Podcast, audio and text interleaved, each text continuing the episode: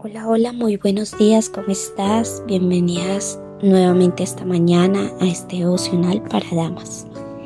Hoy quiero leerles en el libro de Gálatas, en el capítulo 6, versículo 9.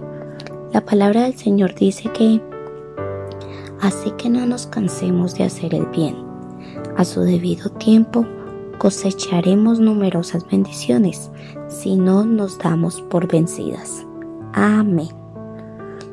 Hoy el título de la meditación es No te des por vencido. Un día un joven caminaba a lo largo de un camino solitario cuando de repente escuchó algo que parecía un lloro. Él no podía decir con seguridad qué era ese sonido, pero este parecía salir debajo de un puente. Mientras se acercaba al puente el sonido se hizo más fuerte y entonces vio una escena muy muy lamentable. Allí en el barro o en el lodazal de aquel río había un cachorro de aproximadamente dos meses y tenía una cuchillada en la cabeza y estaba cubierto de mucho mucho barro pero adicionalmente sus sus paticas delanteras estaban hinchadas y las habían amarrado con, con unos lazos, con unas sogas. Este joven se sintió inmediatamente conmovido, sintió compasión y quiso ayudar a este perrito. Pero cuando se acercó, el lloro pasó, paró en ese momento y el cachorro empezó a enseñar sus dientes y a gruñir. Sin embargo, el joven no se dio por vencido.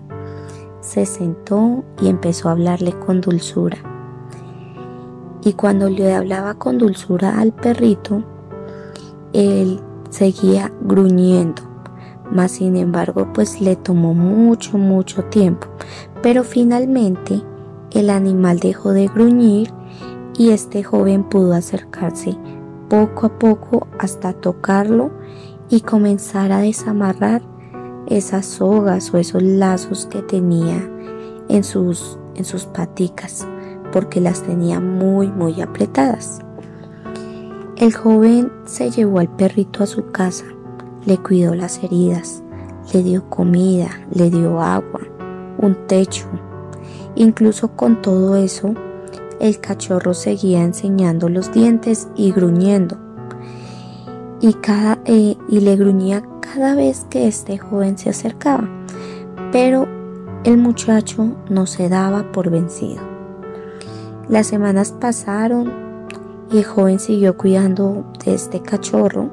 Entonces un día cuando el joven se le acercó, el perrito ya no le mostraba sus dientes y no le gruñía, pero sí movía su colita. Bueno, con esta historia quiero comentarles que tanto el amor y la bondad persistentes ganaron en este momento. ¿Por qué? Porque aquí empezaba una amistad leal, una amistad de lealtad, una amistad de confianza para toda una vida entre el cachorro el joven. A mí me pareció muy buena esta historia o esta ilustración. Y muchas veces nos pasa esto con personas con las que tenemos que compartir cada día. Y en ciertas ocasiones podemos decir que estas personas nunca van a cambiar.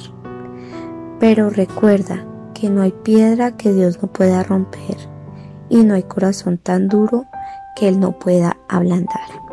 Y recuerda que nada, nada, nada es absolutamente imposible para Dios. Bueno, con esta meditación termino el día de hoy. Con el favor de Dios nos vemos mañana y no olvides compartir este mensaje con aquellas personas que, que tengas en, en el camino con aquellas familiares que de pronto eh, necesiten aquella palabra que no nos podemos dar por vencido en medio de dificultades o en medio de situaciones. Chao, chao, Dios te bendiga.